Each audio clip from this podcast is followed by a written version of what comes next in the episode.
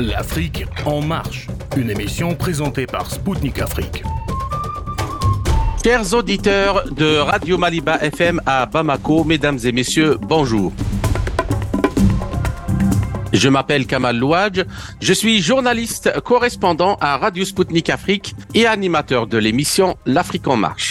Dans cette nouvelle édition spéciale de l'Afrique en marche, j'ai l'honneur et le plaisir de recevoir depuis Alger Ahmed Keteb, chercheur en relations internationales. Avec lui, nous allons évoquer l'appel du président Abdelmajid Tebboune à la communauté internationale de traduire devant la Cour pénale internationale les dirigeants israéliens, civils et militaires responsables des massacres contre les civils palestiniens à Gaza. Depuis le lancement le 7 octobre dernier de l'attaque des mouvements de la résistance palestinienne contre les colonies juives. Pour le chef de l'État algérien, cette action judiciaire doit aussi permettre à la Palestine de créer un État indépendant avec Jérusalem-Est comme capitale historique et éternelle. Par ailleurs, nous aborderons également le statut, le rôle et les doubles standards pratiqués par la CPI à l'égard du conflit israélo-palestinien et celui opposant la Russie à l'Ukraine. A tout de suite sur les ondes de Maliba FM à Bamako.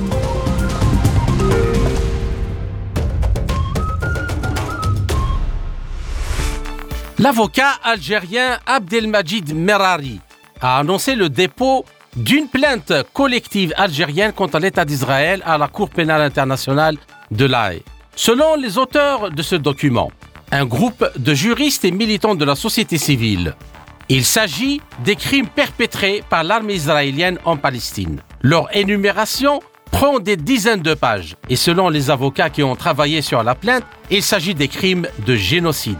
Cette action a eu lieu après l'intervention du président algérien qui a appelé les juristes venant des pays arabes des organisations de défense des droits de l'homme à entamer des poursuites contre Israël auprès de la CPI. Abdelmajid Tebboune a déclaré le 6 novembre, lors de l'ouverture de l'année judiciaire 2023-2024, je cite, intenter une action en justice devant la Cour pénale internationale contre l'entité israélienne est le seul moyen de mettre fin à des décennies d'impunité pour les crimes commis contre les Palestiniens. Il a mis en avant la violation des normes de valeurs humaines, éthiques, religieuses et légales en Palestine, face, je cite, à ce que le monde observe quotidiennement en termes de brutalité et de cruauté commises par les forces d'occupation contre le peuple palestinien devant un silence mondial épouvantable. Fin de citation.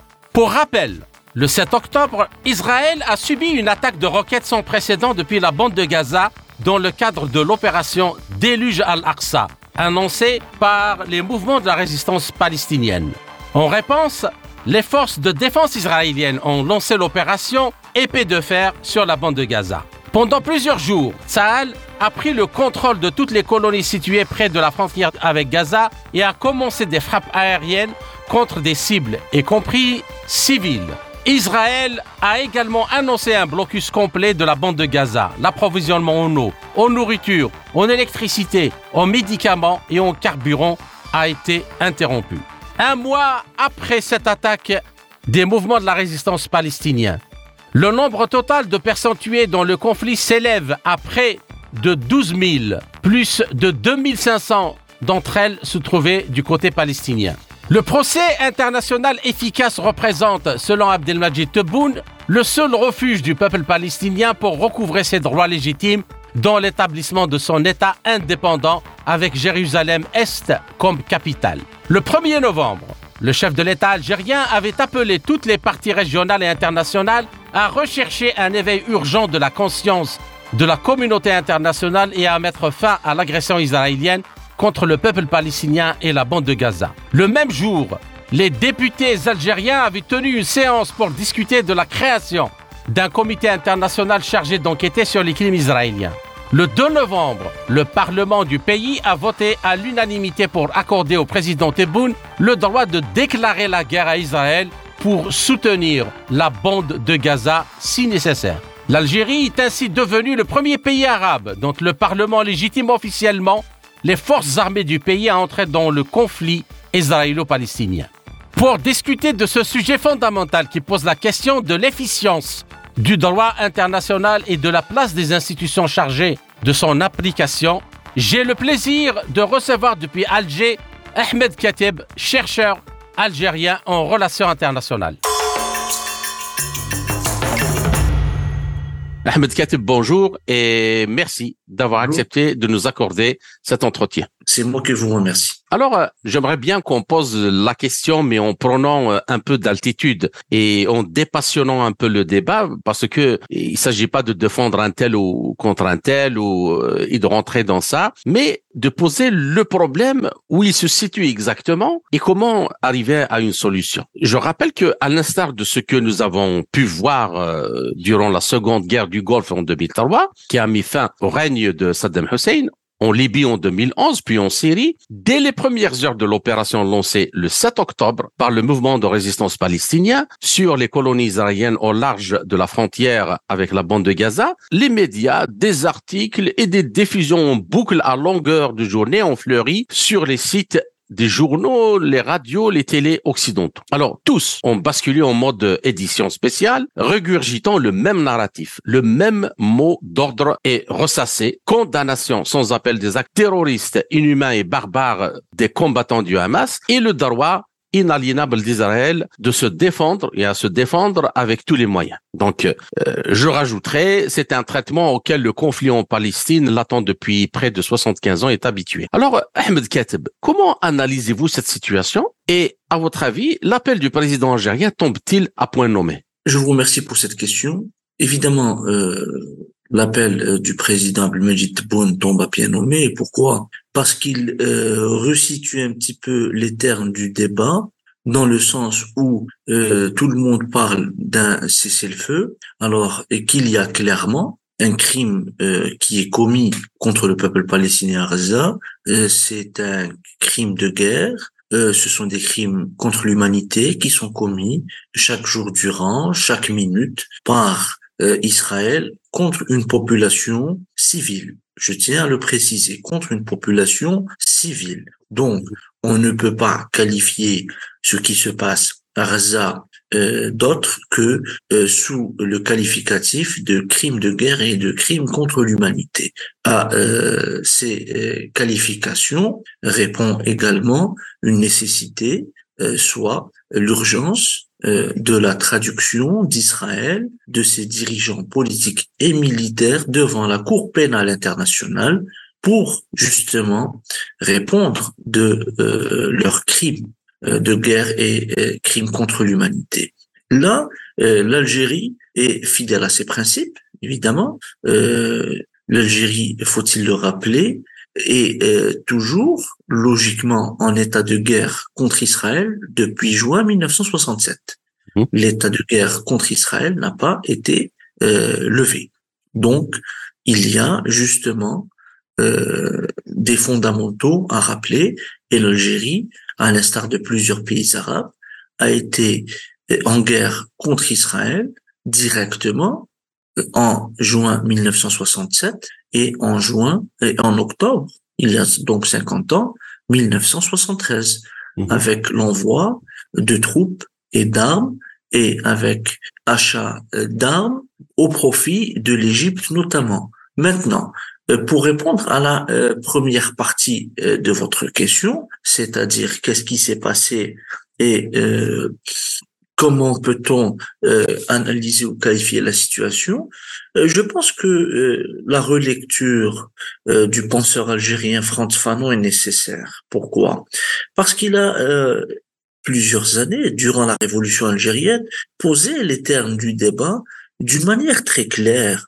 À la violence du colonisateur doit répondre la violence du colonisé. Et la violence du colonisé est une violence légitime. Justement, Monsieur Kateb, c'est ça, c'est ce point-là, justement. Vous soulevez quelque chose de très, très important. C'est le fait colonial qui est écarté de, de ce débat. Il y a premièrement, euh, il y a premièrement ça, et deuxièmement, euh, il ne s'agit pas de se de s'aligner sur Israël ou de de s'aligner sur les, les, mouvements euh, de résistance, mais le problème central justement qui empêche le, débat dans le temps long, c'est c'est le fait colonial premièrement, et deuxièmement c'est c'est si on parle de Darwa parce que quand on qualifie quelqu'un de terroriste, donc on est dans le Darwa ici, on est dans le Darwa Alors, euh, mais le terrorisme, c'est pas une idéologie, c'est pas, c'est une méthode. Quand vous attaquez des civils qui ne sont pas armés, c'est un acte euh, terroriste. Alors, pourquoi qualifier le, Hamas comme ça ou toutes les autres factions comme ça? Et l'armée israélienne non et alors que, normalement, selon le droit auquel il se réfère, une armée est tenue normalement de respecter le droit militaire, c'est-à-dire de répondre avec une, une, une réponse proportionnée, pas disproportionnée, d'écarter les, les, les victimes civiles, deux, et puis de ne jamais euh, entamer une action militaire quand on n'arrive pas à faire la distinction entre euh, le, combattant qu'on veut abattre et les, civils, alors que tout ça n'est pas respecté. Est-ce que on est justement dans cette même euh, logique que François Non décrit dans Les Damnés de la Terre, la déshumanisation du colonisé? Du moment qu'on on se on, se positionne comme ça, donc il est il est il est permis de le de l'anéantir. Ah, le, ministre de la Défense israélien a fait, pire. C'est euh, dès le soir du 7 octobre, il a qualifié euh, les habitants de Gaza euh, d'animaux humains.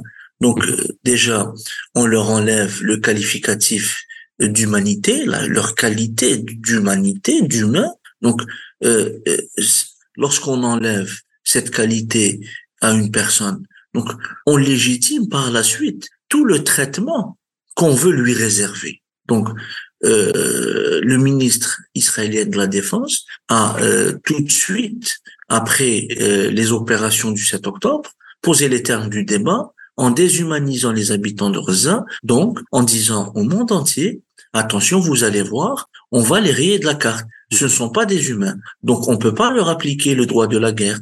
On ne peut pas leur appliquer les conventions humanitaires, donc les conventions de Genève, etc.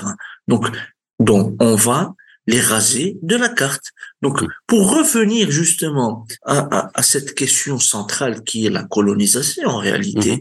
et que personne ne veut évoquer, euh, c'est un drame qui dure depuis 1947-1948, soit depuis euh, l'adoption du plan de partage de la Palestine et euh, la proclamation euh, de l'État d'Israël au lendemain de la Nakba palestinienne. Donc, on est dans un fait colonial qui s'étend dans le temps long et que le monde entier, par coquetterie et souci de confort, a omis de voir il y a une sorte d'occultation du fait colonial israélien. Mhm. Pourquoi? Parce que on ne peut pas, entre guillemets, selon les règles établies par l'Occident, on ne peut pas condamner Israël.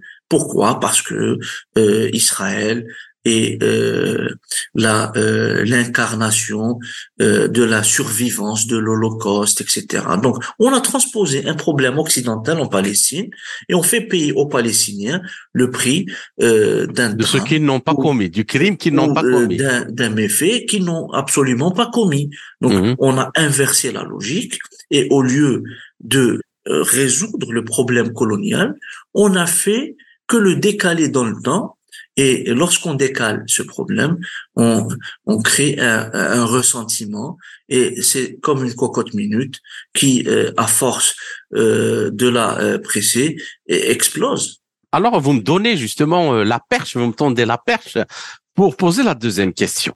Alors, depuis le démembrement de l'Union soviétique, à ceux qui ont un petit peu de mémoire, le monde a enregistré plusieurs anniversaires d'odieux d'agressions militaires occidentales, notamment américaines, illégales, je précise, qui honteusement se sont heurtés au même silence et à la même indifférence. Et on peut citer euh, le bombardement de l'ex-Yougoslavie en 1999, l'invasion de l'Irak en, en 2003, le bombardement de la Libye en 2011, le tout en outrepassant la résolution du Conseil de sécurité de l'ONU. Et je rappelle, des civils ont été tués dans ces conflits sur le même prétexte cynique de faire propager la démocratie, les droits de l'homme, la protection humanitaire, et ainsi de suite. Et enfin, ce qui se passe actuellement pour la énième fois en Palestine, où les populations civiles des Gaza sont décimées, sous les bombardements israéliens en réponse à une attaque des combattants de la résistance palestinienne, occultant avec la complexité occidentale, je rappelle aussi, le fait colonial injuste dont ce peuple est victime depuis 43. Alors, pensez-vous, euh, Ahmed Khatib, que la CPI, la Cour pénale internationale, pourrait vraiment lancer des actions à l'encontre des Israéliens alors qu'elle n'a jamais fait quoi que ce soit depuis sa création contre ses protecteurs. Je veux dire les protecteurs d'Israël qui ont commis les crimes que j'ai cités avant. Oui, on a, on peut pas imaginer la CPI traduire les présidents Bush, euh, euh, Obama, euh, Tony Blair, Tony Blair, euh, donc les présidents des puissances occidentales, Nicolas Sarkozy pour la Libye. Euh, on, imagine très mal la CPI traduire ces personnalités euh, en justice sous prétexte de crimes de guerre, de crimes contre l'humanité ou d'assassinats euh, commandité de personnalités étrangères, mais on l'a vu avec Laurent Gbagbo, donc l'ancien président ivoirien qui a été débarqué manu militari sa résidence par les forces françaises avant de traduire à La Haye après euh, des années de procès. Donc, euh, c'est un... Et, et Slobodan Milosevic. Euh, Milosevic, puis, bizarrement, ouais. euh, est passé de vie à trépas euh, dans sa cellule. Donc, on voit euh, qu'il y a les deux poids, deux mesures, mais, euh, il, parce qu'il y a toujours un mais, c'est très intéressant d'observer la situation présente, parce qu'on voit, par exemple, lors du vote par l'Assemblée générale des Nations Unies, justement, euh, de la résolution, hélas non contraignante, appelant à un cessez-le-feu immédiat et à l'ouverture de corridors et de couloirs humanitaires, euh, on voit que la majorité des euh, pays euh, du monde, euh, donc c'est ce qui fait les Nations Unies en, en fait. À l'exception de la partie occidentale. à l'exception. Juste la partie occidentale. De, de l'Occident qui euh, s'autoproclame euh, communauté dite internationale, mmh. alors que la véritable communauté internationale se range du côté euh, du droit, des normes, etc. Donc, mais c'est très intéressant à observer parce qu'il y a un début de glissement euh, vers une plus grande, peut-être, euh, vision démocratique du monde et une désoccidentalisation croissante justement des rapports euh, au sein des Nations Unies et on voit, on a vu le nombre de pays euh, qui ont voté pour cette résolution, 145, si ma mémoire est bonne, avec 12 euh, votants. Moi, j'ai gardé juste la, la, la, la, carte géographique colorée. En fait, ceux qui ont voté contre, c'est l'Occident. Le, le, reste du monde était en bleu à voter en pour. En vert. avec quelques exceptions de d'abstention. Chaque pays avait ses raisons de s'abstenir, euh, mais le fait est que euh, ça serait très intéressant de voir ce glissement justement euh, du monde désoccidentalisé vers les aspects juridiques des relations internationales, notamment concernant la Cour pénale internationale. Et là, on pourrait espérer la traduction de ces criminels de guerre, en plus des criminels de guerre israéliens, devant la Cour de la alors, euh, pour continuer sur le même élan, euh, le comportement médiatique euh, qu'on voit dans le traitement de la question palestinienne a encore fait surgir, notamment sur les réseaux sociaux, des reproches de double standard dans le traitement de l'information relatif à ce conflit. Alors, la même stratégie a été observée au début de l'opération spéciale militaire russe en Ukraine. En effet, après avoir occulté pendant plus de huit ans, comme on occulte le fait colonial en Israël, les exactions menées contre les populations russophones du Donbass par l'armée ukrainienne, renforcées par des bataillons complets de néo-nazis, hein, se réclamant ouvertement de Stepan Bandera, le chef historique des collabos nazis ukrainiens responsables de la mort de millions de gens, dont des juifs, et pour lequel euh, le président Zelensky, juif également, a personnellement érigé des stèles à sa mémoire. Euh, maintenant, euh, pourquoi les Occidentaux accusent-ils tous ceux qui critiquent Israël d'antisémites alors qu'ils ferment les yeux et soutiennent même les néo-nazis ukrainiens? L'accusation d'antisémitisme est une supercherie. Déjà parce que c'est une, euh, c'est un qualificatif euh, entre guillemets racial euh, qui n'obéit à, aucune logique le, judaïsme est une religion, c'est pas une race d'abord. Là, on est sur le terrain idéologique, donc on, on peut se proclamer anti-sioniste, peut-être, parce qu'on est contre l'idéologie sioniste, qui est le socle de l'État colonial israélien. Euh, mais euh, qualifier tout critique d'Israël euh, d'antisémitisme est un raccourci honteux qui est dépassé et qui, hélas, n'accourt que, par exemple, en France. On parle pas d'antisémitisme aux États-Unis. On n'est pas dans cette logique dans les, les, les, autres pays européens, hormis la France, qui, à la demande de 16 sénateurs, veut criminaliser et qualifier d'antisémite euh, toute critique de la politique actuelle de l'État euh, israélien qui pratique justement un terrorisme d'État contre les euh, populations euh, de Gaza. Et là, ce double standard, ces deux poids, deux mesures, euh, pourquoi on est dans le registre de criminalisation lorsqu'il s'agit d'Israël et on ne l'est pas lorsqu'il s'agit euh, de l'Ukraine et des crimes commis euh, par et revendiqués par les plus hautes autorités euh, de l'État ukrainien depuis 2014. Donc, on surtout avec l'idéologie qui est la leur, oh. c'est-à-dire on, on, se dirait qu'on est dans le pays Alice au pays des merveilles. Euh, on, on, est, on est carrément dans une logique de différenciation et euh, on est dans une euh, logique du plus fort, c'est clair. On légitimise ce que fait Israël en Palestine au nom de la légitime défense, mais au même moment, on délégitimise ce que fait la Russie dans le Donbass euh, au nom de la légitime défense toujours et de la défense des populations euh, russophones.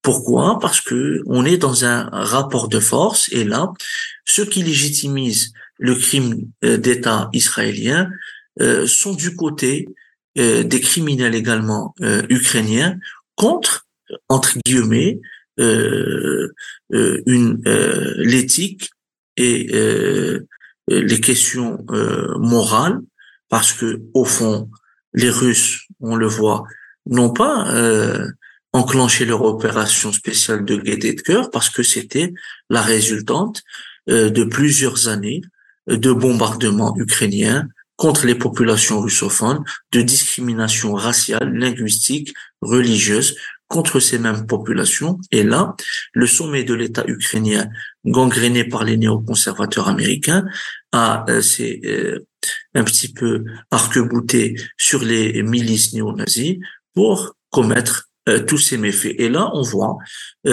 comment on articule cette idéologie néo-nazie en Ukraine et on légitimise les crimes ukrainiens comme on légitimise les crimes israéliens. Et là, c'est un peu bizarre parce que on s'allie euh, aux Israéliens soi-disant euh, victimes du nazisme d'un côté, de l'autre côté, on s'allie aux néo-nazis. D'accord. Bien. Alors, justement, euh, et sur toujours le même élan, parce que vous vous avez un peu donné l'avant-goût de la dernière question de cette première partie, c'est à l'instar de la résistance palestinienne, la Russie est accusé par les médias euh, occidentaux d'agression militaire contre un pays souverain. Et ceci en faisant fi du fait que, comme vous l'aviez souligné à juste titre, que les autorités russes ont su garder leur calme face à ces crimes pendant huit années, se sont laissés duper à deux fois par les Occidentaux en souscrivant aux accords de Minsk 1 et 2, dont le but était de l'aveu de François Hollande et d'Angela Merkel de donner du temps à l'Ukraine pour préparer la guerre elles ont également cru, euh, jusqu'à fin décembre 2021, euh, à une possible paix proposant le principe de garantie juridique que la sécurité de la Russie ne serait pas mise en danger, chose qui a été refusée par les États-Unis. on est là dans un rapport de force entre l'Occident et la Russie, euh, sans plus.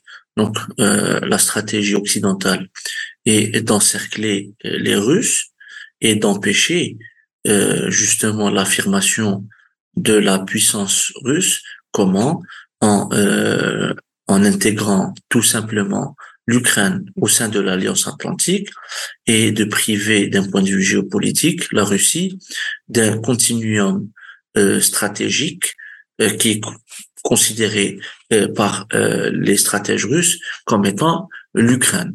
Donc on est dans une logique de confrontation géopolitique entre les Occidentaux et la Russie. C'est ce qui fait que on, on crie le soutien inconditionnel à Israël qui a euh, massacré plus de 10 000 euh, Palestiniens innocents à Gaza depuis un mois et euh, on fait tout pour arriver à deux doigts d'une guerre nucléaire avec la Russie au nom de la préservation de l'intégrité territoriale ukrainienne, alors que tout le monde sait qu'actuellement, l'Ukraine n'a plus euh, d'autonomie stratégique ni euh, euh, d'existence autonome par rapport aux Occidentaux parce qu'il vit sous perfusion financière, sous perfusion militaire et sous perfusion économique des Occidentaux.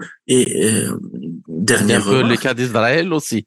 Mais, mais ce rapport justement de, de nombre de morts aussi, et comment dirais-je, il lève le voile sur cette hypocrisie euh, de voilà de faire la distinction entre telle telle personne, euh, celui qui mérite la, défense, celui qui ne mérite pas, alors que, comme vous le disiez, le rapport était 1 à, à 10 par rapport. On, on a vu les larmes de crocodile de John Kirby, le porte-parole du Conseil national de sécurité américain, qui pleurait euh, les Ukrainiens il y a moins de deux ans et le même Kirby euh, disant euh, à son auditoire que la guerre est difficile euh, en Israël et qu'il faut s'attendre à des morts et les morts palestiniens peuvent être justifiés par le seul fait entre guillemets de la légitime défense d'Israël et du droit euh, d'Israël de se défendre. Donc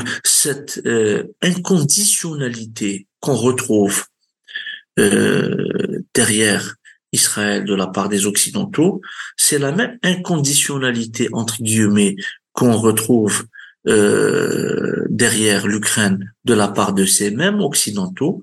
On voit qu'il y a une sorte de, de parallèle qui se fait d'un point de vue stratégique, mais le parallèle humanitaire ne se fait pas.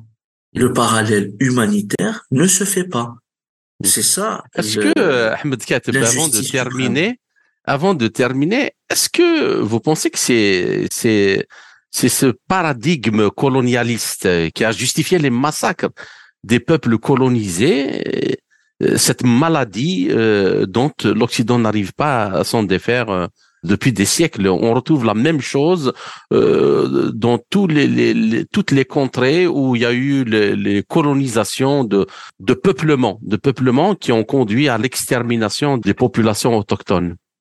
On est toujours dans ce paradigme occidental de supériorité de l'homme blanc euh, face à l'autre.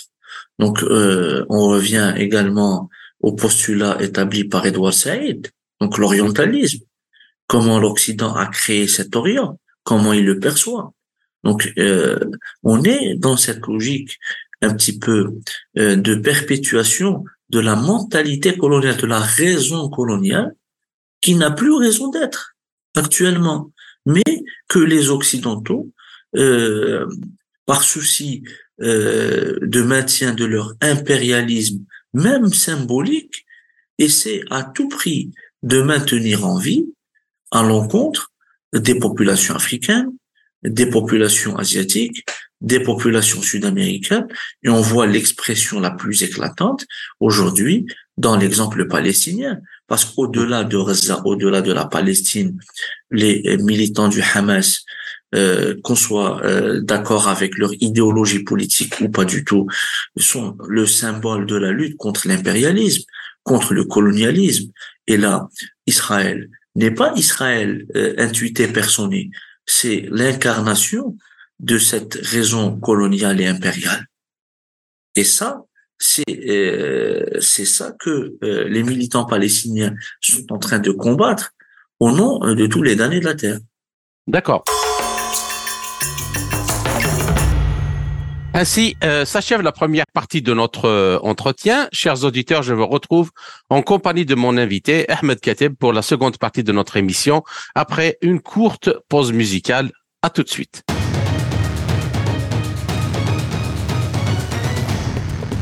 Suivez Spoutnik Afrique sur Maliba FM. Du lundi au vendredi à 19h, Spoutnik décryptera l'actualité africaine et internationale dans ses émissions Zone de contact et Afrique en marche. Politique, économie, défense, diplomatie.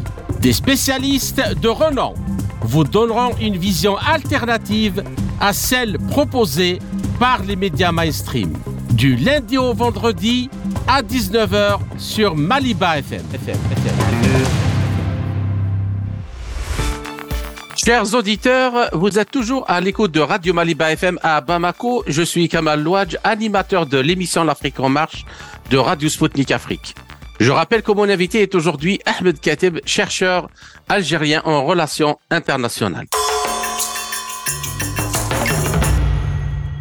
Ahmed Katib, je vous salue à nouveau et merci pour votre patience pour cette seconde partie de l'émission. Merci pour votre invitation. C'est nous qui vous remercions. Alors, euh, la première question. Actuellement, le système centré sur l'ONU, ainsi que pour, euh, c'est-à-dire un peu, encore élever un peu le débat et le pousser dans ces termes, euh, pas uniquement faire une, fixation sur un seul problème. Donc, le système centré sur l'ONU, ainsi que sur toutes les organisations qui lui sont affiliés traversent une crise profonde. Euh, donc, euh, la vie est, est, unanime pratiquement chez tous les, experts et les observateurs.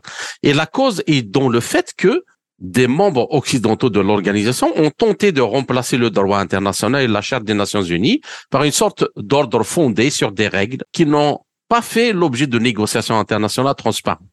Et il est évident qu'elles sont inventées et appliquées dans le but de contrecarrer les processus naturels de formation et de renforcement de nouveaux pôles de développement indépendant, euh, du multilatéralisme ou de la multipolarité euh, objective. Alors, euh, Ahmed Kateb, au nom de quoi la minorité occidentale se donne-t-elle le droit de parler au nom de toute l'humanité? Ah ben, Au nom d'une supériorité passée, parce que ces règles euh, qui ont établi la charte de San Francisco date euh, de 1945 et euh, en 1945 il n'y avait pas 192 pays indépendants. Absolument. la majorité des pays du Sud étaient encore colonisés. La majorité du des pays du Sud global, sinon c'est la totalité du Sud global pratiquement, était encore sous le joug colonial européen. Donc, les règles établies en 45 ne sont plus les mêmes qui doivent euh, régir le monde de 2023-2024. Ce ne sont pas les mêmes rapports de force, ce ne sont pas les mêmes euh, postulats de puissance et ce, pas, ce ne sont pas euh, les, la même, les mêmes perceptions compte actuellement la majorité des pays une nation comme l'Inde, par exemple, qui est pratiquement aujourd'hui la première puissance démographique au monde, mm-hmm. l'Inde n'a aucune représentation au sein du Conseil de sécurité, alors que c'est la première puissance démographique au monde. La mm-hmm. Chine euh, populaire, si ce n'était le combat de l'Algérie en 71 et de certains pays, euh, ça aurait été toujours euh, Taïwan qui siégerait au Conseil de sécurité. Et c'est grâce au combat de l'Algérie et euh, des pays euh, du Sud global actuel qu'on a redonné le siège permanent au Conseil de sécurité à la Chine populaire, mhm. seul représentant du peuple chinois. Pour rappel. Jusqu'en 1971, Taïwan, comme elle s'appelait elle-même la République de Chine, était un membre permanent du Conseil de sécurité. Le régime de Chiang Kai-shek, allié à Washington et à Londres, a perdu la guerre civile de 1945-1949 face aux forces du Parti communiste chinois et s'est réfugié sur l'île de Taïwan. Les pays occidentaux continuaient cependant à le reconnaître comme le seul gouvernement légitime de Chine. Plus de 20 ans plus tard, la République populaire de Chine a pris la place qui lui revient au Conseil de sécurité. L'Inde n'a obtenu son indépendance qu'en 1947. En 1945, lors de la création des Nations Unies, elle n'existait pas encore en tant qu'État indépendant et ne pouvait donc pas prétendre à un siège au Conseil de sécurité. La situation était la même en Afrique. Au milieu du XXe siècle, seuls l'Éthiopie et le Libéria étaient indépendants. Quant à l'Union sud-africaine, elle avait le statut de dominion de l'Empire britannique. On voit également que l'Afrique n'a aucune existence euh, dans ce directoire euh, qui dirige le monde. Pourquoi l'Europe a trois sièges? Mhm. euh, La France, la Grande-Bretagne et la Russie. Mais le problème maintenant, on parle de l'Europe occidentale. Pourquoi il y a les deux sièges, ceux de la France et de la Grande-Bretagne, plus celui des États-Unis donc, ça nous fait une majorité occidentale au Conseil de sécurité de l'ONU. Donc, on voit le droit de veto, comment il est employé. On l'a vu dernièrement concernant euh, la Palestine occupée. On l'a vu il y a deux ans concernant l'opération spéciale russe en Ukraine.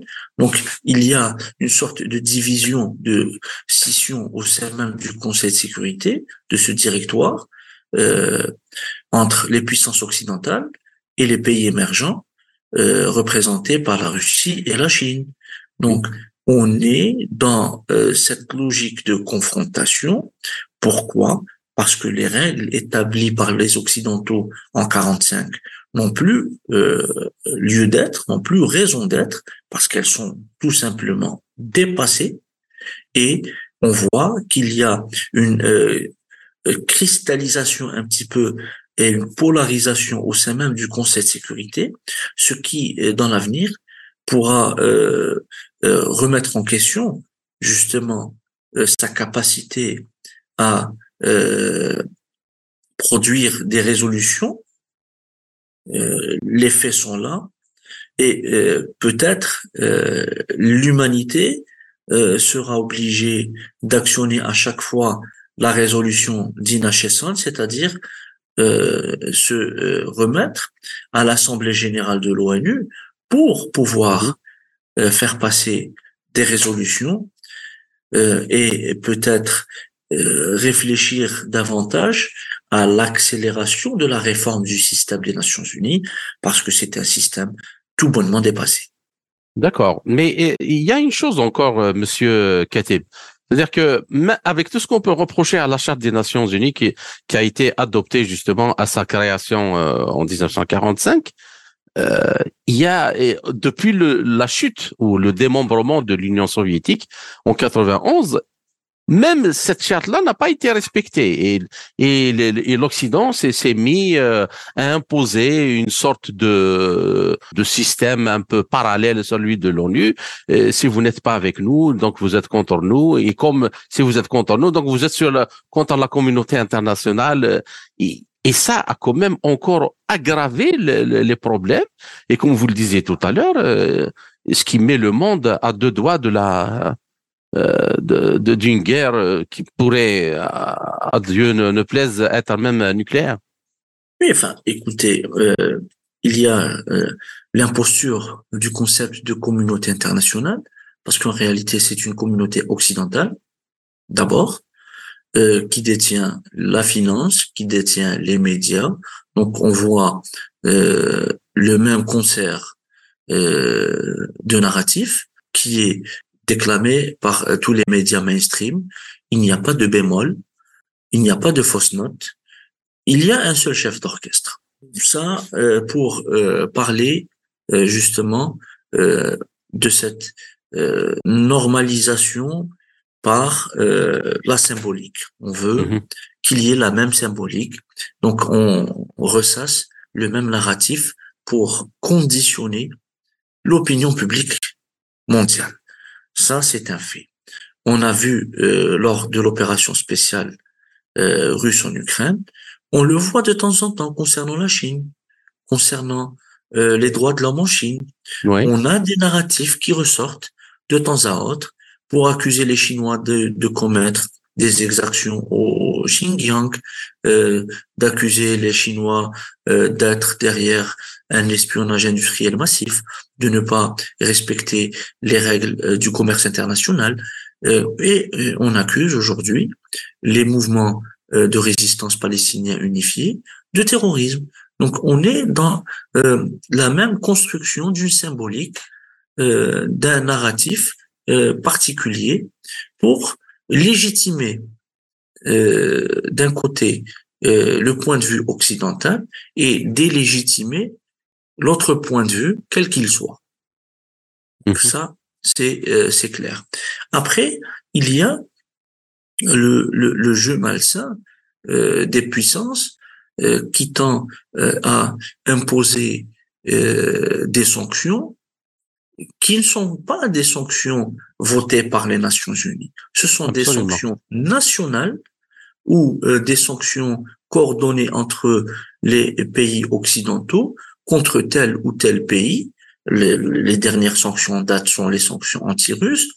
On voit que, euh, par exemple, euh, la communauté occidentale qualifiée improprement d'internationale s'arroge le droit de euh, sanctionner des pays euh, souverains et indépendants au nom euh, de règles qu'ils considèrent eux-mêmes comme étant les règles du droit international, alors que ce ne sont que des règles occidentales. Donc, on voit qu'il y a, on est toujours dans cette logique de deux poids deux mesures, euh, dans euh, cette logique euh, de géométrie variable euh, c'est de quel point de vue on se euh, place pour voir les choses? C'est ça qui détermine un petit peu euh, la position et qui détermine après les prises de position. Alors, pour la question suivante, l'anniversaire de la guerre américano-britannique contre l'Irak devrait être euh, normalement l'occasion euh, de traduire devant la Cour pénale internationale ces pays pour crimes de guerre euh, les personnalités politiques et militaires américaines et britanniques, George Bush en tête et Tony Blair, et l'actuel même président américain Joe Biden pour son rôle crucial de sénateur senior à l'époque pour autoriser la guerre. Et idem pour les violations des droits les plus élémentaires du peuple palestinien depuis des décennies par Israël. Alors, pourquoi rien n'est fait dans ce sens Et qu'est-ce qui garantit l'impunité aux Occidentaux quant à tous les crimes commis ces dernières décennies? Est-ce normal, par exemple, que la CPI lance un laconique mandat d'arrêt contre Vladimir Poutine tout en ne soufflant aucun mot sur les crimes avérés et documentés de ses homologues occidentaux et israéliens? le problème qui se pose, c'est que la force prime le droit. Donc, euh, c'est les Occidentaux qui détiennent la force, qui établissent les règles du droit qui leur conviennent. Euh, c'est pour ça qu'on ne trouvera jamais le couple euh, Bush-Blair devant la CPI, euh, ou le couple Sarkozy-Cameron également traduit à la et que la CPI a été saisie pour traduire le président Vladimir Poutine pour euh, soi-disant des crimes de guerre et des crimes contre l'humanité. Maintenant, c'est euh, cette volonté justement de réformer, à mon sens, de réformer le système des Nations Unies qui doit prévaloir d'ici à court terme. Donc, les nations du monde ne peuvent plus être régies par un système obsolète, un système euh, qui maintient la prédominance occidentale. On l'a dit tout à l'heure, on, a on doit dépasser la raison coloniale et la raison impériale. Il ne faut plus rester prisonnier de cette logique. Il faut s'en défaire à tout prix. Et euh, c'est peut-être le combat de la génération actuelle et même euh, celle de la, la, la prochaine génération, c'est de réformer en profondeur le système des Nations Unies pour une meilleure gouvernance. Pourquoi on veut établir des normes selon des standards occidentaux. Prenez par exemple la question du réchauffement climatique. Pourquoi les pays du Sud global, qui sont les délaissés euh, du développement, doivent payer le prix euh, des ravages euh, écologiques commis par les puissances occidentales. Pourquoi l'Inde, pourquoi la Chine, euh, qui sont en plein essor industriel et économique, doivent payer le prix euh, de la Grande-Bretagne, des États-Unis, de la France ou de l'Allemagne. C'est une injustice absolue. Donc c'est un petit exemple qui peut être euh, dupliqué sur pas mal de dossiers. Donc il faut sortir de cette logique européocentriste et occidentalocentriste pour discuter le Sud global et les pays émergents, à mon sens, doivent discuter les termes euh, d'une refondation du système des Nations Unies. Et là, il faudrait peut-être qu'il y ait une meilleure articulation entre le groupe des 77 plus la Chine, les BRICS et les organisations régionales euh, africaines, asiatiques, euh, l'organisation de coopération de Shanghai, les pays euh, latino-américains, afin de repenser peut-être, pourquoi pas, une euh, tricontinentale 2.0 pour euh, discuter et imposer justement dans l'agenda international la discussion de nouvelles normes qui doivent régir les relations entre les nations. Il y a quand même, euh, d'après tout ce que vous avez développé, euh, j'aimerais quand même pousser un peu le bouchon plus loin. Et alors, Washington et le de l'Occident qui lui obéit utilisent leurs règles, comme vous l'avez expliqué tout à l'heure, chaque fois qu'il est nécessaire de justifier des mesures illégitimes contre ceux qui construisent leur politique conformément au droit international et refusent de suivre leurs intérêts égoïstes. Alors, ceux qui ne sont pas d'accord sont mis sur la liste noire, selon le principe qui n'est pas avec moi et contre moi. Et depuis longtemps, devenu impossible pour les, Occidentaux de négocier dans des formats universels comme l'ONU et leur comportement à l'égard de la cause palestinienne est plus qu'édifiant. Alors, la question, euh, Monsieur Katib, on peut parler de réforme comme vous l'avez dit, mais est-ce que son renversement du rapport de force ou du moins l'établissement d'un équilibre, parce que finalement, in fine, c'est de ça qu'il s'agit. Il faut briser les reins à ce système, il faut, faut lui tenir tête et même peut-être même par les moyens de la guerre. Euh, alors, si, si ça n'est pas fait, y a-t-il une chance de voir le droit international se faire respecter? Je l'ai dit il y a euh, quelques minutes. Donc, au-delà de la Palestine, la résistance palestinienne est en train de euh, se battre pour un idéal, celui des peuples colonisés, celui des damnés de la terre, pour briser justement la logique euh, impérialiste et néocolonialiste qui prévaut actuellement.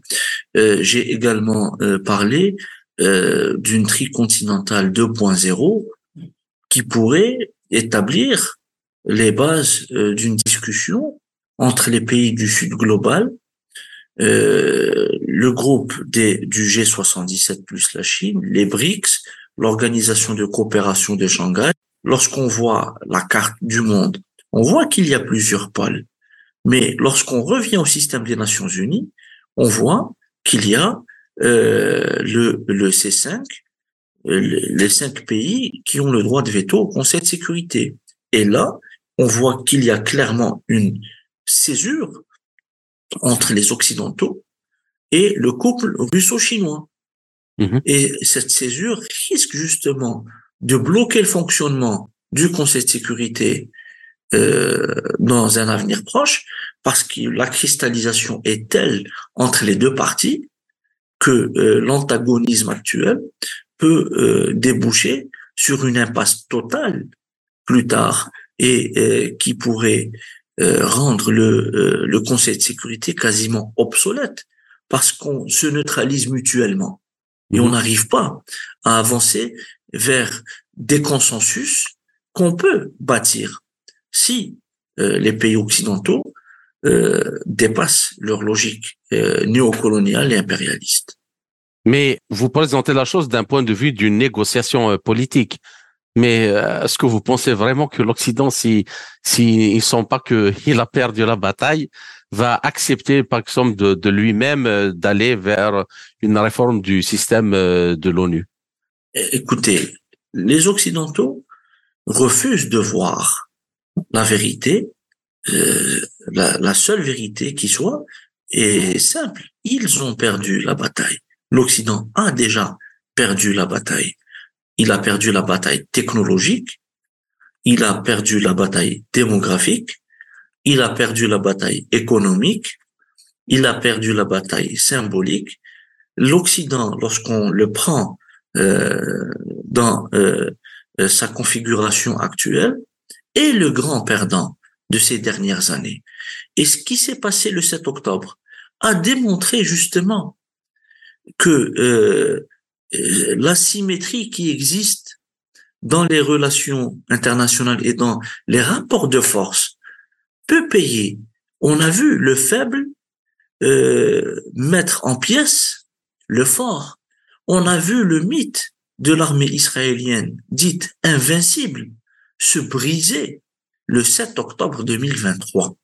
Et c'est pour ça qu'aujourd'hui Israël redouble de férocité contre des populations civiles pour dire au monde entier non, euh, l'armée israélienne est toujours là et elle peut euh, faire ce qu'elle veut.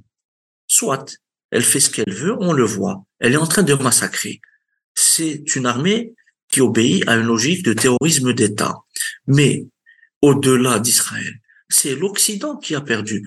Pourquoi il y a eu euh, la visioconférence entre les sept dirigeants occidentaux pour euh, dire qu'ils sont euh, qu'ils soutiennent Israël d'une manière inconditionnelle. Pourquoi il y a deux porte-avions américains? Pourquoi il y a un porte-avions français? Pourquoi il y a des frégates britanniques et allemandes? Pourquoi il y a euh, cette armada occidentale en Méditerranée orientale pour, soi-disant, démontrer aux Israéliens le soutien actif et effectif et effectif euh, de l'Occident. Pourquoi? Parce que tout simplement, le 7 octobre est un tournant dans les rapports de force à l'international. C'est euh, la victoire justement du faible contre le fort. C'est euh, cette position asymétrique qui peut permettre au Sud global de défaire l'Occident impérial. Et les Palestiniens l'ont démontré. Mhm. Maintenant, pourquoi je dis, j'ai dit tout à l'heure qu'il faut négocier de nouvelles normes? Parce que le rapport de force, tout simplement, est du côté des pays émergents et du Sud global. C'est à ces pays de euh, profiter de l'occasion, de profiter de cette fenêtre euh, d'opportunité pour dicter, pour imposer des normes universelles et non pas rester euh, prisonnier des règles occidentales. D'accord. Alors, euh, Monsieur euh, euh, par rapport à ce que vous venez d'évoquer maintenant, avec toute cette armada militaire occidentale dans, en, Méditerranée orientale, est-ce que, est à votre avis, y a-t-il un risque d'embrasement de toute la région, d'une généralisation de ce conflit, ou c'est juste justement euh, euh, juste une manifestation d'une euh, d'un soutien, même s'il est symbolique uniquement euh, à Israël. Est-ce qu'il y a un réel danger d'embrasement, par exemple avec le Liban, la Syrie, l'Iran, le Yémen déjà qui commence à attirer des, missiles sur Israël, le, le sud Liban aussi? Qu'en pensez-vous? Ce qui est intéressant à observer aujourd'hui, c'est par exemple, vous avez cité le Yémen le Yémen qui est euh, distant de pratiquement 3000 kilomètres, un peu plus, euh, de la Palestine occupée, le Yémen est en train d'envoyer des drones et des missiles qui traversent l'espace saoudien. Les Saoudiens euh, ne font pas obstruction et laissent passer ces missiles et ces drones qui atterrissent en Israël et qui sont à la limite détruit par le dôme de fer israélien, mais pas par la sécurité aérienne saoudienne. Ça, c'est intéressant à observer. Deuxième fait, l'embrasement généralisé dépend uniquement du degré de folie de la clique au pouvoir à Tel Aviv. Si euh, cette clique au pouvoir euh, décide euh, d'aller de l'avant, elle, elle aura, elle aura justement entre les mains l'embrasement de la situation dans la région. On voit que les acteurs régionaux restent des acteurs raisonnables. Ça a été prouvé par le Hezbollah vendredi dernier. Euh, ça a été prouvé par l'Iran, même si l'Iran euh, qui fait actionner euh, des acteurs non étatiques, tantôt en Syrie, tantôt en Irak, et les Houthis au Yémen, pour démontrer qu'elle a une capacité de nuisance anti-américaine et anti-israélienne, on voit que le, le, la, la suite des événements dépend justement du degré de folie euh, des euh, ministres extrémistes en Israël et euh, de la perception que pourra avoir les États-Unis par rapport à cette folie grandissante des ministres israéliens sont des ministres extrémistes, racistes, suprémacistes, euh, D'ailleurs, l'un d'entre eux a appelé tout bonnement à balancer la bombe nucléaire sur Gaza. Et par sa déclaration, c'est la première du genre, un officiel israélien euh, lève le voile sur l'ambiguïté stratégique qui régnait jusqu'à présent, à savoir Israël a ou n'a pas de bombe atomique. Il a confirmé qu'Israël détenait la bombe atomique et qu'elle pouvait faire, en faire usage. Maintenant, ça dépendra euh, du degré euh, avec lequel les États-Unis peuvent euh, brider justement l'élan fou de ces ministres extrémistes. D'accord.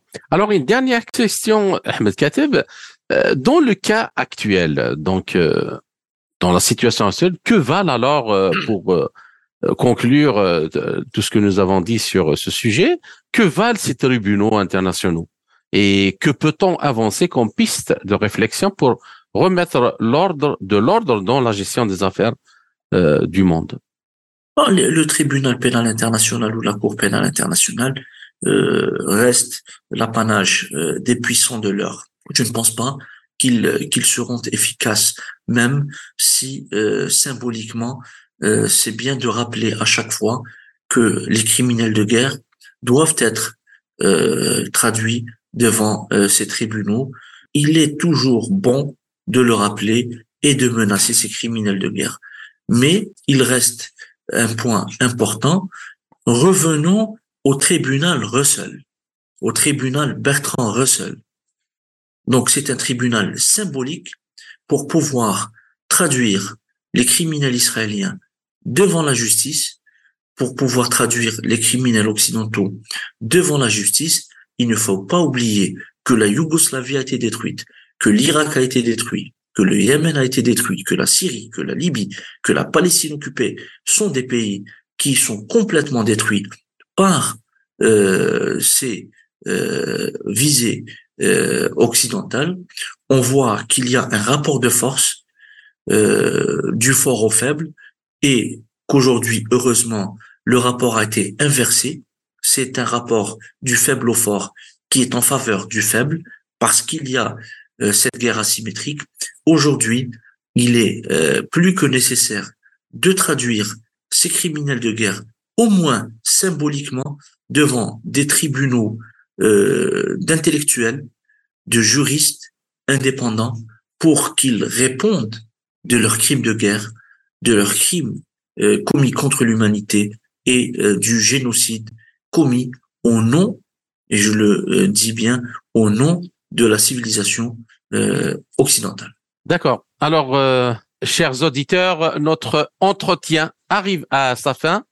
Ahmed Kateb, je vous remercie pour toutes ces informations et cet effort. J'espère vous retrouver dans les quelques semaines à venir dans une autre émission pour traiter d'un autre sujet. Merci encore une fois et à très bientôt. À bientôt. C'était Ahmed Kateb, chercheur en relations internationales. Ainsi s'achève cette édition de notre émission L'Afrique en marche, proposée par Radio Sputnik Afrique en partenariat avec Radio Maliba FM à Bamako. Je suis Kamal Louadj, merci de nous avoir suivis, tout en espérant avoir été à la hauteur de vos attentes, chers amis. Je vous retrouverai très bientôt pour une autre émission. D'ici là, portez-vous bien. L'Afrique en marche, une émission présentée par Sputnik Afrique.